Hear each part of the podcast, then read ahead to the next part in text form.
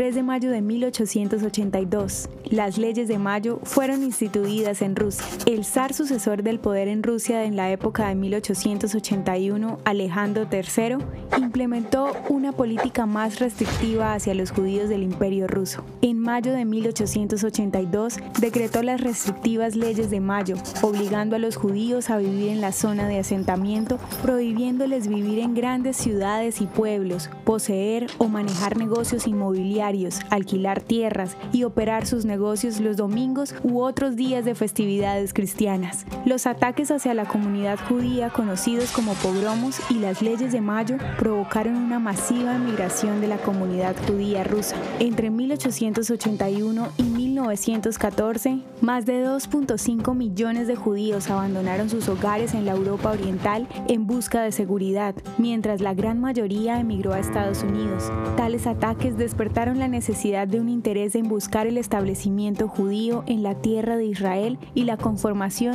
de las fuerzas de autodefensa judía. ¿Te gustaría recibir estos audios en tu WhatsApp?